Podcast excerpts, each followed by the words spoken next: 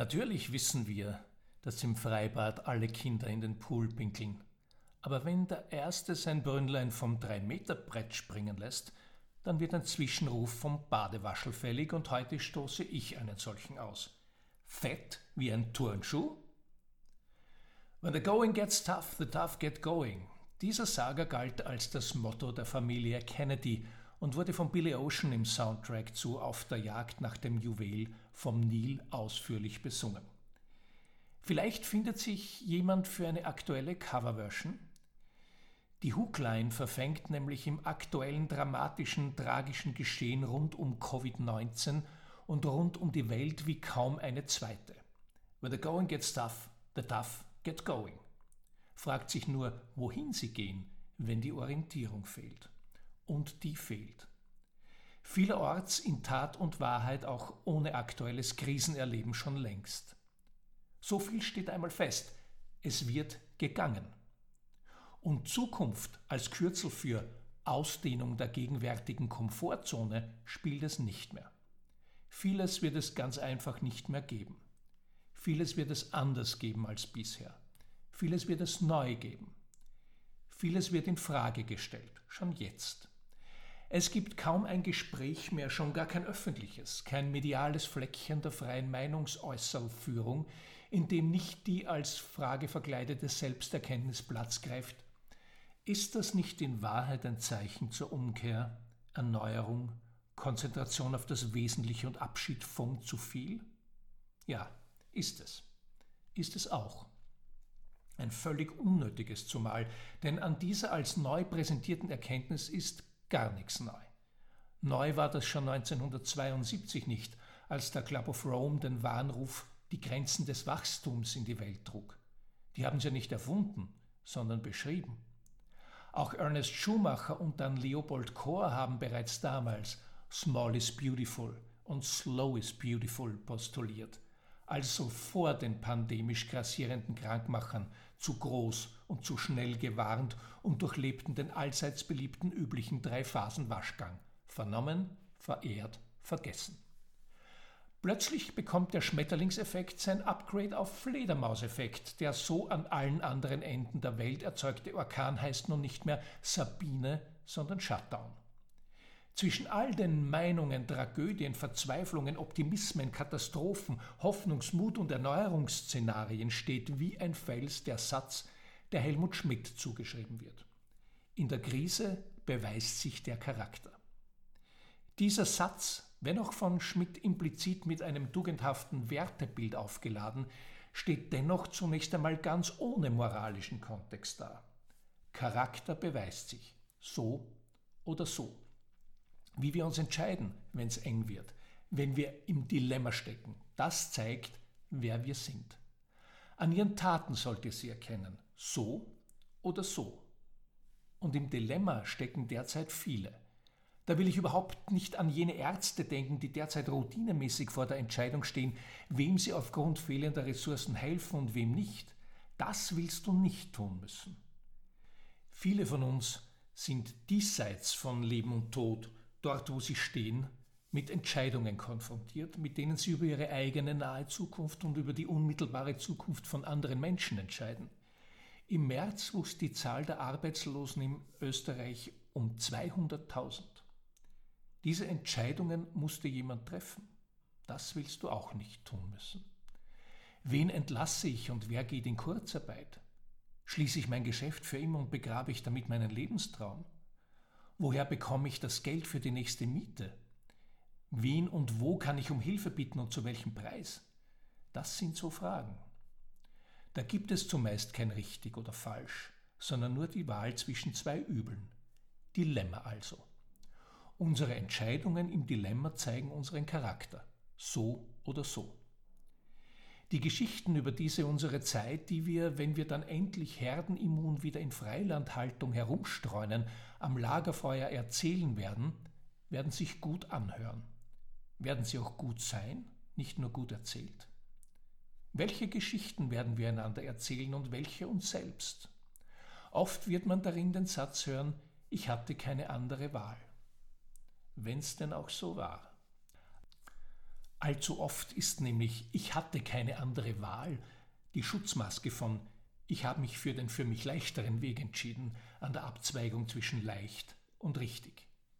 Diese Schutzmaske verteilt das System, als ob's das gäbe, das System.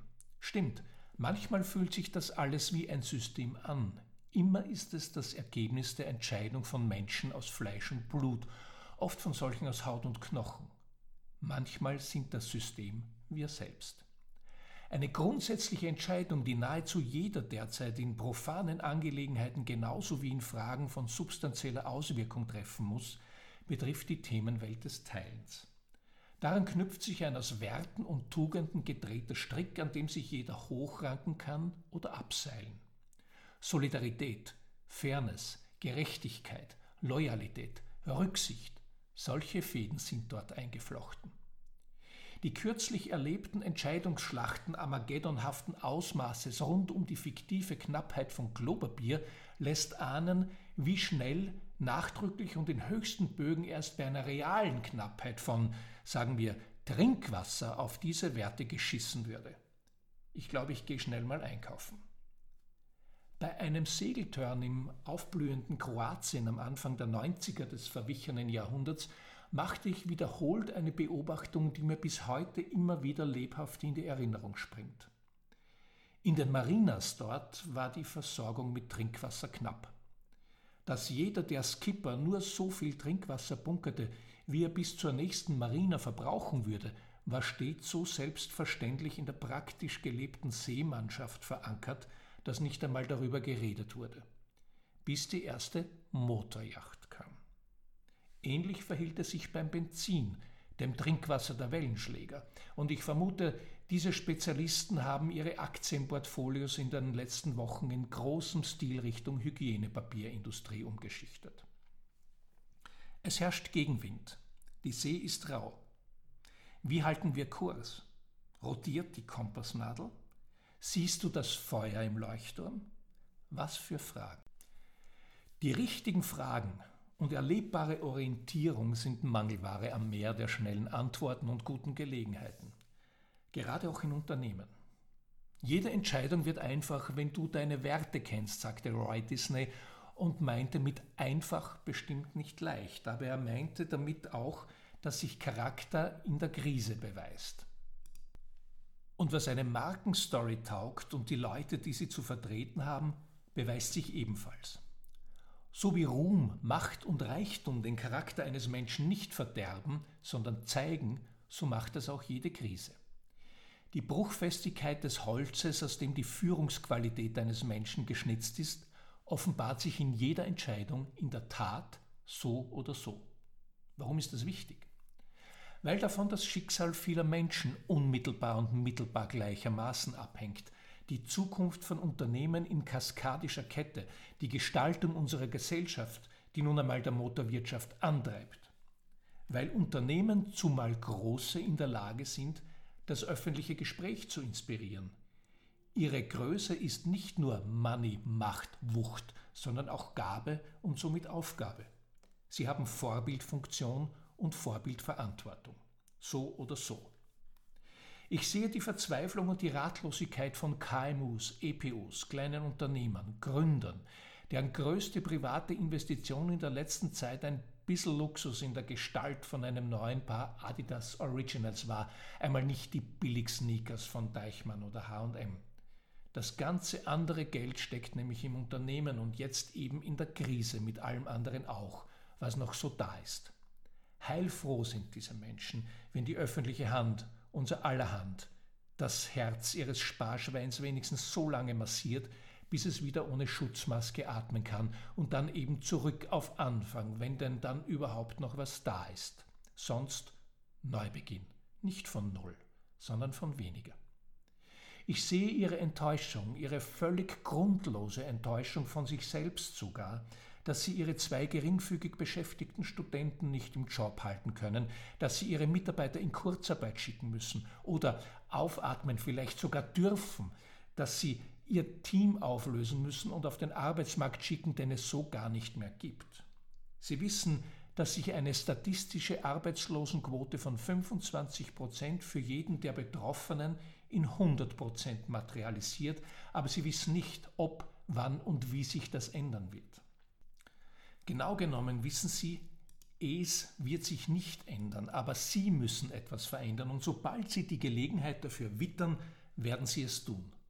Wir unternehmen was, miteinander, füreinander. So viel ist sicher. Ja, schaffen wir. Ich sehe, wie der Anflug von Erleichterung über die Möglichkeit, die Mieten für ihre Geschäftslokale aussetzen zu können, der Fassungslosigkeit darüber weicht, wenn Sie lesen, dass Multimilliardenkonzerne wie Adidas, HM, Deichmann, C&A, Hunkemöller, Pimki, Galeria, Karstadt, Kaufhof, Chappi und Quappi ihre Mietzahlungen aussetzen. Selbstverständlich haben die auch Probleme, wer denn nicht? Aber sie haben zumindest auch die Wahl, ob sie die Probleme, die sie haben, mit dem eigenen Kapital und dem eigenen Vermögen lösen oder es auf das Vermögen anderer weiterschieben und mit dem eigenen Unvermögen lösen. Mit dem Unvermögen zum Beispiel auf der eigenen Website zu lesen. Fair Play bedeutet, das Richtige zu tun, auch wenn niemand zusieht. Das ist Integrität. Integrität ist der Mut, die richtigen Entscheidungen zu treffen und die Konsequenzen in Kauf zu nehmen. Integrität ist wichtig, denn der gute Ruf von Adidas und unseren Marken wurde über Jahrzehnte aufgebaut, kann aber mit ein paar unvernünftigen Entscheidungen im Handumdrehen verspielt werden. Adidas steht für den Aufbau einer besseren Gesellschaft auf der Grundlage von Toleranz, Solidarität und Fairplay im Sport. Unsere Wurzeln liegen im Sport und Fairplay ist ein Grundwert, den wir vom Sport auf unser Geschäftsgebaren übertragen. Wir glauben an harte Arbeit, Disziplin und gute Vorbereitung. Wir sind entschlossen, die richtigen Entscheidungen zu treffen. Wir sind nicht bereit, ein Auge zuzudrücken oder zu tolerieren, dass unsere Partner dies tun. Der Fairplay-Verhaltenskodex beschreibt, wie wir Integrität tagtäglich in die Praxis umsetzen und nach unseren Werten handeln. Er erinnert uns alle, euch und mich, an die Verpflichtung und Erwartung von Adidas. Sowas es dort zu lesen. An einer anderen Stelle steht, bei Adidas folgen wir einem klaren Motto. We play to win. Das klingt mir verdammt nach zwei konkurrierenden Strategien. Unternehmensziel versus Brand Story. So wie es aussieht, hat Play to Win gegen Fairplay in den letzten Tagen einen Kantersieg davongetragen, der sich dank der sozialen Medien in einen Pyrrhus-Sieg verwandelt und der Flügelschlag eines CEOs im Rest der Welt in einen Shitstorm. Oder, um es mit der Poesie des deutschen Comedians Harry G. zu sagen, weil man es kaum besser sagen kann, ja, leckt's mich am Arsch. Reflexartige, heftige Rückruderbewegungen des Chefs beschallt mit Rabulistik aus der alles rechtens, was sollen wir denn tun? Wir sind die Armen, die Guten können nichts dafür, Entschuldigensküche, wo hektoliterweise der übliche lauwarme Tee bereitsteht, mit dem die Beschwichtigungs-PR-Knechte ihre Kritiker gemeinhin anschütten, kamen mit neuer Zwischenbestzeit vor die eigene Feinkurve. Habe Kerkeling empfiehlt dazu, der Junge muss an die frische Luft. Die Frage, die sich jedem von uns stellt, nicht nur Konzernen, die fett wie ein Turnschuh sind, denen aber ganz besonders lautet, ist das notwendige Hilfe oder packen wir eine Gelegenheit beim Schopf, weil wir können und weil so unser blaues Auge abschwillt, auch wenn wir dabei mit dem Ellenbogen jemanden, den wir Partner nennen, ein Pfeilchen verpassen? Anders gefragt, ist bei Play to Win um jeden Preis mit gemeint oder Seemannschaft? Achtung, Zwischenruf. Sich am Ausweg durch Schlupflöcher zu schlängeln ist nicht falsch. Dennoch ist es nicht richtig. Das beginnt schon ganz profan formal damit, dass eine Brandstory deshalb eine Brandstory heißt, weil es eine Brandstory ist und nicht zwei. Brandstories sind dafür da, um Orientierung zu geben, gerade in Zeiten von Krisen, Aufruhr und Umbruch. Dass in so einem Wettstreit zweier Stories, wenn es überhaupt einer war, in aller Regel statistische Schwankungsbreite im Promillebereich die Geschichte gewinnt, die das Leben leichter und das Konto voller macht, liegt in jener Natur der Sache, die vom üblichen Bonifikationssystem des Managements gedüngt wird. Der Beipackzettel dieses Düngers trägt die Überschrift Gottes Werk und Teufels Beitrag. Wenn sich also Unternehmensziele und Brandstory unterscheiden, dann gibt es akuten Handlungsbedarf, nicht nur für Konzerne, für jedes Unternehmen. Ja, tatsächlich auch für jeden Menschen selbst, denn die Brand Story eines Unternehmens ist ja nichts anderes als das, was den verantwortlichen Menschen als Menschen wichtig ist, ihr Anliegen. Das beweist sich nicht nur in der Krise, so oder so. Wenn wir eine Brand Story haben, ist damit im Alltag allerdings noch nicht viel gewonnen, in der Krise schon gar nicht. Erst wenn wir sie in praktische Handlungskapitel übersetzen, ein Manifesto daraus machen und alle im Unternehmen und uns selbst in dichter Taktung daran erinnern, haben wir die Chance, dass sich diese Story in Unternehmenskultur und die Kultur in gelebte, vorgelebte und erlebbare Praxis verwandelt.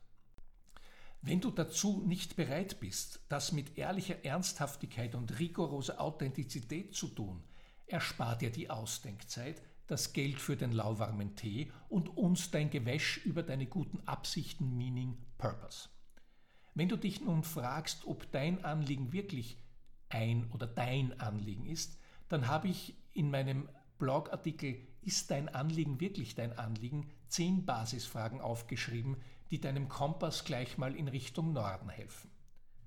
Wenn du aber der Überzeugung bist, Wachstum, Shareholder Value und Profit wären der Sinn und Zweck deines Unternehmens, Geld verdienen der Sinn deiner Arbeit, dann gilt dasselbe.